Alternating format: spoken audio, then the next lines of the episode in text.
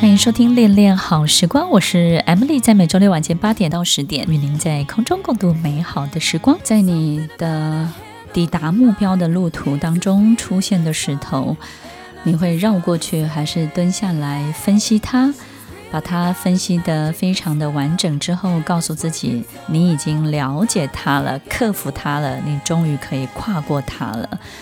还是你会直接绕过它，走向你自己本来该走的节奏、速度，很快的抵达你想要去到的地方。生命中很多事情不见得真的需要去解决，有时候我们只要绕过它，很快我们就能够到达我们要去的那个方向喽。在我们生命中本来就会有很多时候，许多不想要的事情呢，疯狂的乱长，然后想要的事情呢，一点都不长，对不对呢？那就像一个生命中的花园一样，在这个花园当中呢，有四季，有不同的温度跟湿度。有时候呢，有些你没有很期待它开花结果的，它就疯狂的乱长，好比杂草啦，或者是你期待以外的事情。但是呢，你很想要呵护、想要看见的，但是一点消息都没有。我们就会称这样的现象就是我们生命中的混乱出现了，对不对？所以，听众朋友，在我们的每一个阶段当中，有没有出现过就是你遇到的这种混乱的状态？那这种混乱呢，是不是很多的问题呢都咬上你、找上你？好比。工作当中出现了一些关卡，然后家里的人可能也生病了，或是周围的人事事都不顺，对不对？或是又要缴贷款，然后呢又要支付这个钱，然后又被人家骗了一笔钱，然后投资的钱又拿不回来，怎么什么事情都在同样的一个时间点找上你？于是我们就会告诉自己，这是一个混乱的事情。其实，听众朋友，混乱在我们的生命中本来就是一个日常。我们的房间会整齐，是因为我们做了很多维持，所以它变得整齐。当我们不维持的时候，它就会越来越混乱。一个花园，我们经常的去维持它，它就会非常的有秩序，然后呢，会按照我们想要的方式长出来。如果我们半年不去管这个花园，这个花园呢就会疯狂的乱长，对不对呢？它就会变成一个很奇怪的生态。那这种生态呢，是我们没有见过的，我们就会告诉自己那是一团混乱。可是其实那个混乱才是最自然的，因为只有在那个环境当中，你半年不去理会它，它长出来的才是最适合那个环境里面长的。然后呢，那个你培养出来的可能本来就不适合那个环境。所以听众朋友，其实混乱在我们生命中本来就是一个标准动作。它本来就是会一直一直不断的出现，好像我们在经营公司、经营我们的事业一样，我们在管理我们的部门一样。你会发现，可能这半年你管理得非常的好，然后呢，再过半年，它又开始出现一个新的混乱，好比可能就有新的问题了。然后最近大家心情又不好，有的人想离开，有的人想要做什么，有的人又遇到什么样的事情。就是你感觉到你没有办法因为一次性的管理达到永久的稳定，没有办法透过一次性的整顿，然后达到永远呢就可以不理会他们。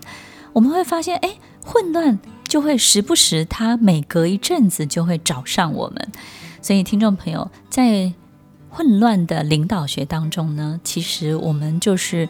要成功的在每一次的新的混乱当中、混沌当中呢，去驾驭它，找出这个混沌当中可能我们可以掌握的地方是什么。一个成功的领导者，就是每一次都能够很熟练的，或者是呢，很这个针对这个混乱本身的特性，然后呢，对症下药的去驾驭这个混乱。混乱本身带有一种创新的能量，因为只有透过混乱才能够重整很多我们现有的秩序。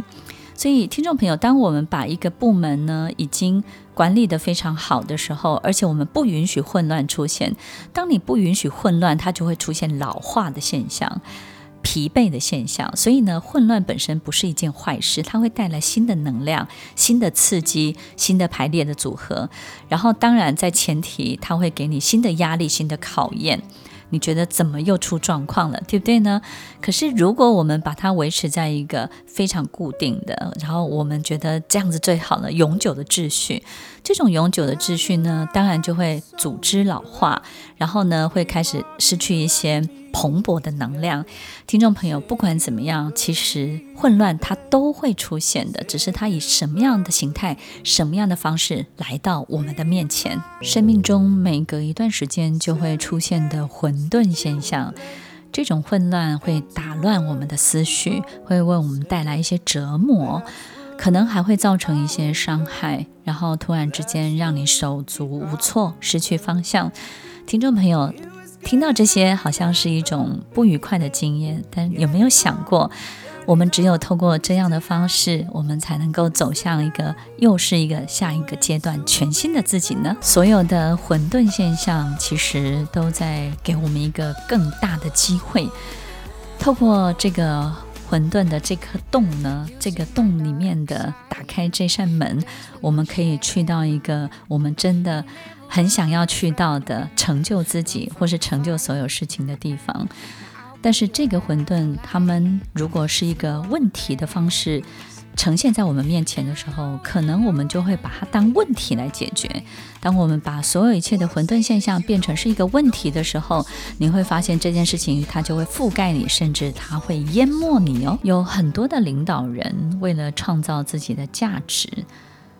听众朋友，其实，在我们的这个工作组织当中，经常会有一种人，其实他们展现的无比强大的这个解决问题的能力。但是有时候过了三年、五年之后，我们真的去 review 这个人，好比这个 CEO 他在这个位置当中的很多的表现，我们发现他之所以会有这么高强度的解决问题的能力，通常是他也有这么高强度的创造问题的能力。在我们组织当中，经常会有一些人为了展现自己解决问题的能力，于是他创造了一些问题。那透过这个样的方式呢，它的价值就显现了。其实，在我们的家庭当中，也会出现像这样的情形，好比一个调皮捣蛋的孩子，然后他自己也跳出来解决了这个问题。好比一直很喜欢跟你辩论的人，他可能会先创造，或者是一个情绪上面起伏比较大的人，他创造了某一些。抓马，对不对？一个戏，然后呢，在这个戏当中呢，他在最后他满足了之后呢，他就又跳出来解决这个问题。在历史当中呢，我们为了可以平复这个内患，对不对？就是内乱。假设我们的内乱没有办法安定的话呢，我们就会适度的去引起一些外患，来转移大家的注意力，然后透过创造问题本身来解决问题。听众朋友，也许这是厚黑学，或者是我们过去学到的一些方法。但是，其实如果我们能够在一个没有问题的环境，那是最好的。没有问题的环境不是消除所有的问题，而是你要开始去练习不把问题当问题。我们要开始去看见问题，而不把它视为问题本身。听众朋友，其实在一个混沌现象当中，如同台风过境。台风过境，如果我们在一个平地上，我们就会感觉到风吹雨打，仿佛世界要毁灭，对不对呢？可是，如果我们在一定的旁观者的立场、观察者的立场，在观察者的立场当中呢，我们就可以感受到这个台风其实呢，它会带来好处，也会带来坏处。于是，我们就有了一些客观的见解。但是，当如果我们在外太空看这个台风的时候，我们就会告诉自己，地球需要这些台风，对不对？它需要透过台风来调节。每一个地方，它的对水呀、对温度、对湿度、对所有一切的需求，农作物的需求。所以，听众朋友，其实台风这件事情，因为三个不同的高度，它有了三个不同的解读，三个不同的定义跟看法，甚至三种不同的功能。所以，当我们一直让自己身处在其中的时候，当然我们就会觉得狂风暴雨，对不对呢？我们就一直想要解决这个问题。但是，当我们成为观察者，或者是我们在一个更高的维度上面去看这件事情为我们带来的所有一切的时候，你有了一定的高度，你就看清楚这件事情本身的结构。当我们能够知道它真正的结构，其实对地球是有帮助的，对这个组织是有帮助的。好比说，它会带来我的组织就是需要水，那我就要告诉自己，我是否能够承担它的灾害？如果我可以承担，那它带来的水的这个功能会大过于这个灾害。于是，这个观察者的角色，我们就很能够评估出来客观的。很多的结论。所以，听众朋友，如果我们是一位领导者，我们不能一直身在其中，对不对？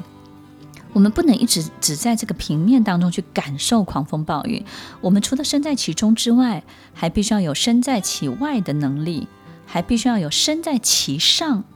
怎么去看待整个系统、整个结构、整个混沌的现象，怎么去解构它。所以，听众朋友。一个事情本身会成为一个事儿，它一定是结构性很强的，也就是呢，这件事情本身的指向性很强，所有一切的这个功能，所有一切的这个安排排列组合，都指向让这个事情本身它的结构呢，都是同样一个呃标的，同样一个方向。那它的指向性很强，好比说我们要减肥，或者是我们要赚钱。那这个指向性很强的时候，你做任何事情都会想到赚钱，做任何事情都会想到减肥。它的指向性很强，它的结构就很强。所以，我们今天要解决，不是解决一个问题，而是练习去化解一个现象，对不对？化解一个现象。所以，听众朋友，其实如果我们在担任领导者这个角色，可以去理解所有的混沌现象，在我们的生命当中，尤其是组织的生命当中，组织发展的曲线当中，其实占据了一个非常非常重要的一个阶段性的发展现象，而它是一个很好的考验。这个考验就是考验一个领导者有没有办法透过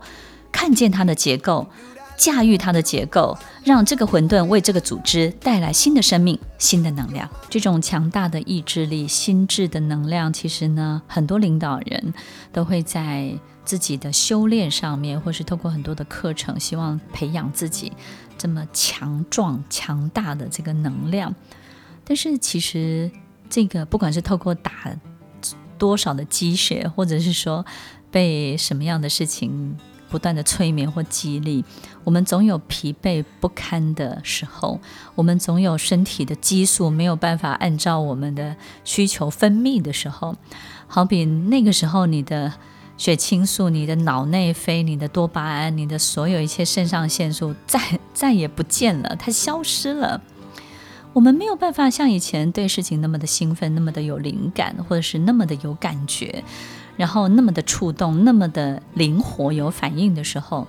那个时候的领导人其实就被困在一个真空的胶囊里，在这个胶囊里头，他动弹不得。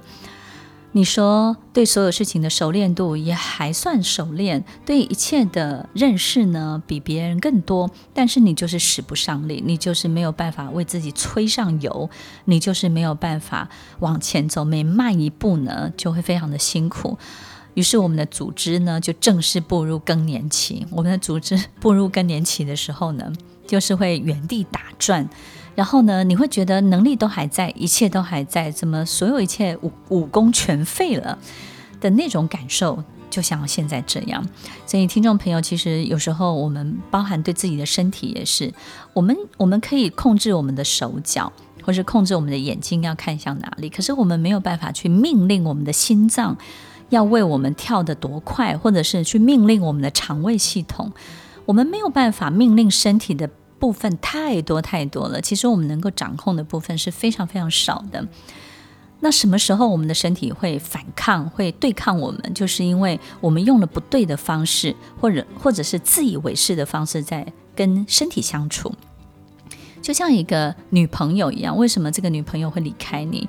就是因为我们不懂她，不认识她，我们用一个我们自以为她对她好的方式，或是自以为最棒的方式来跟他相处，来对待他。所以，当我们用一个不对的方式来对待一件事情的时候，这件事情本身当然就会对我们引起很大的反应跟反抗。所以，当我们身体是这样的时候，我们通常会采取什么？很多的医生都会告诉你，你要跟身体合作。你要跟他合作，跟他合作之前呢，你就必须非常非常的理解他，了解他的功能性到底是什么，以及他真正运作的方式是什么。如果我们可以在他这个所有的运作之上，给他一个更好的方向，就是训练我们的身体为我们所用，以及认识我们的身体，然后充分的去 train 他，去训练他的时候。这种合作的模式跟合作的机制，是领导人在组织的更年期当中遇到的一个很大的课题。当我们发现，哎，组织因为领导人的心智他已经疲惫到一定的程度，而进入这样的更年期的时候，那个时候，我们必须要练习对很多外在的事物采取合作的方式，包含跟你的员工合作。跟你手边的大将合作，跟你的客户合作，这种合作呢，不是一种妥协，而是充分的去理解对方、认识对方，然后建立在一个更好的双方合作的一加一大于二的机制上面。所以有时候我们会觉得跟客户合作很正常啊，可是怎么跟员工合作？所以那个时候我们就不能高高在上，对不对？我们要很清楚的知道这位员工到底要为这个组织带来什么，以及你自己这个领导人能够帮助到这个员工什么。所以听众朋友，这种合作对于我们身边产生的很多的混乱会有非常大的帮助。所以当我们永远想要主导一切的时候，这个混乱本身的结构我们没有掌握住，我们只想用自己的方法去驯服它，对不对？就像我们要驯服一匹马、一匹狼，驯服一个动物，驯服一头狮子，我们必须要充分的去理解它，不能用一个我们自己认为的方式去恫吓它。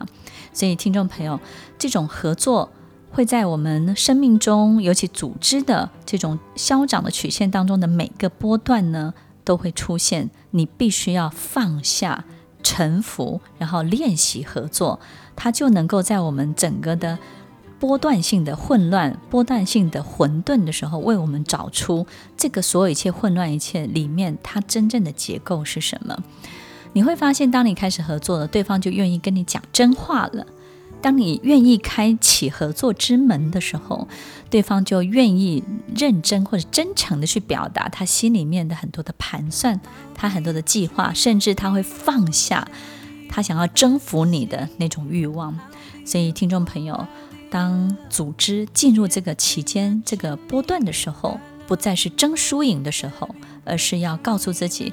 你要走向世界，你要让世界走向你，你必须先打开双手，打开你的心，打开你的门。担任一个领导人，不是演好一个很厉害的员外，我们不是员外，对不对？所以来到我们身边的人，其实不是我们的仆人，也不是我们的长工。更不是我们的阶下囚，也不会是我们的俘虏。所有的领导人在追求每一个阶段的高度的时候，都是找到更适合他的、更容易走在一起的同行的人。我们总会遇到自己很想离开一个地方，离开一些人，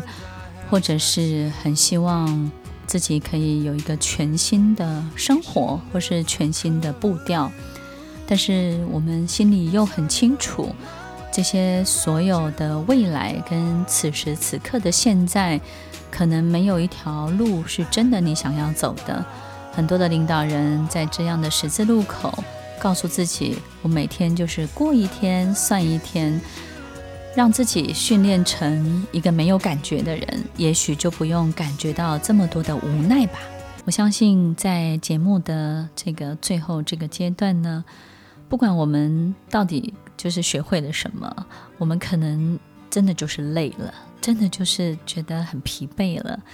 当你开始有人决定要离开你，第一次你会花很大很大的力气去挽留，但是当这件事情发生第二次、第三次、第四次、第五次的时候，你慢慢的就会训练自己，告诉自己，它不再是一个混乱，它不再是一个考验。它可能就是一个正常的现象，对不对？它本来就是一个日常。所以，当我们的人生经历了很多分分合合的时候，有时候我们会很庆幸自己离开一个人，或是离开一个地方。我们有时候也会很懊恼、很后悔自己离开了那个人，离开了那个地方。这种庆幸、这种懊恼，其实都会出现。所以没有一个选择是绝对的对或是错的，那么很有可能就是我们在做决定的那个当下没有想清楚这件事情。当我们很庆幸自己离开的时候，可能在那个当下你已经把所有的一切都安排好了。但是当我们很懊恼的时候，一定是你匆促的做了一个决定，或者是呢你在犹豫不决的时候。然后很慌乱的状况之下，你去做了一个决定，因为你不想去面对自己这么混乱的很多的思绪，你就干脆胡乱的去做了一个选择。那那个时候，顾不到一段小小的时间，我们可能就会非常非常的懊恼。所以，听众朋友，什么样的时间点要做什么样的事情，会发生什么样的事情，其实它都是已经安排好的。我们好像这样描述，好像很悬，对不对？其实。人一个组织，一个生命体，什么时候要产生混沌现象、混乱现象，其实都有它一定的节奏的。就是差不多到某个阶段点，人就有对自己的期待，对不对？对于自己的很多的这种需求或是企图心呢，其实就会变大。但是如果他一直没有办法得到满足，他就会想要转移。但是什么时候我们会想要去留住呢？就是你明知道他走对他而言是一个。不好的去处，但是你却没有办法挽留。当一个人要离开你的时候，他不见得有最好的选择，他只是没有办法在这里看到新的希望。如果我们没有办法把自己变得更强大，我们就会留不住这个人，留不住这些事情。但他的这个不好的选择，你也没有办法去告诉他。然后呢，我们就会在几年之后，或者是年老的时候，在路上碰见了。然后你会非常的怅然，你也会觉得很遗憾。你知道，其实他人生应该可以更好的，但是呢，他会告诉你，他不后悔，因为至少他尝试过了。所以，听众朋友，我们在担任领导者的角色这个位置，本来就是必须练习看许多人的来来去去，许多事情的上上下下、起起伏伏。我们要看遍所有一切的风云变色，也要看尽所有一切的人间的冷暖。当你看尽了这一切的时候，你会发现，原来每天做好自己的工作，做好自己的事情，每一天都有固定的动线，这件事情是如何的幸福。也许你会觉得无趣，也许你会觉得这样子还有什么好期待的。你放心，其实当我们失去了一些人，然后错过了一些事情，每走几步路，每过一天，其实好的、有趣的，它还会再进来的，还会再发生的。然后你永远不知道你的情感或是兴奋点会落在什么样的人事物上面。以前你会觉得啊，只有某些人会带给你快乐，但是你会发现，天哪，哎，有一天你的快乐会来自于你从来没有想过的人，对不对呢？好比你期待的爱情，可能你会觉得你永远错过了，但是你永远没有想到，哎，带给你爱情的竟然是啊，哎，你永远想不到，上帝会把礼物包在什么样的事情、什么样的人身上，然后来到你的面前。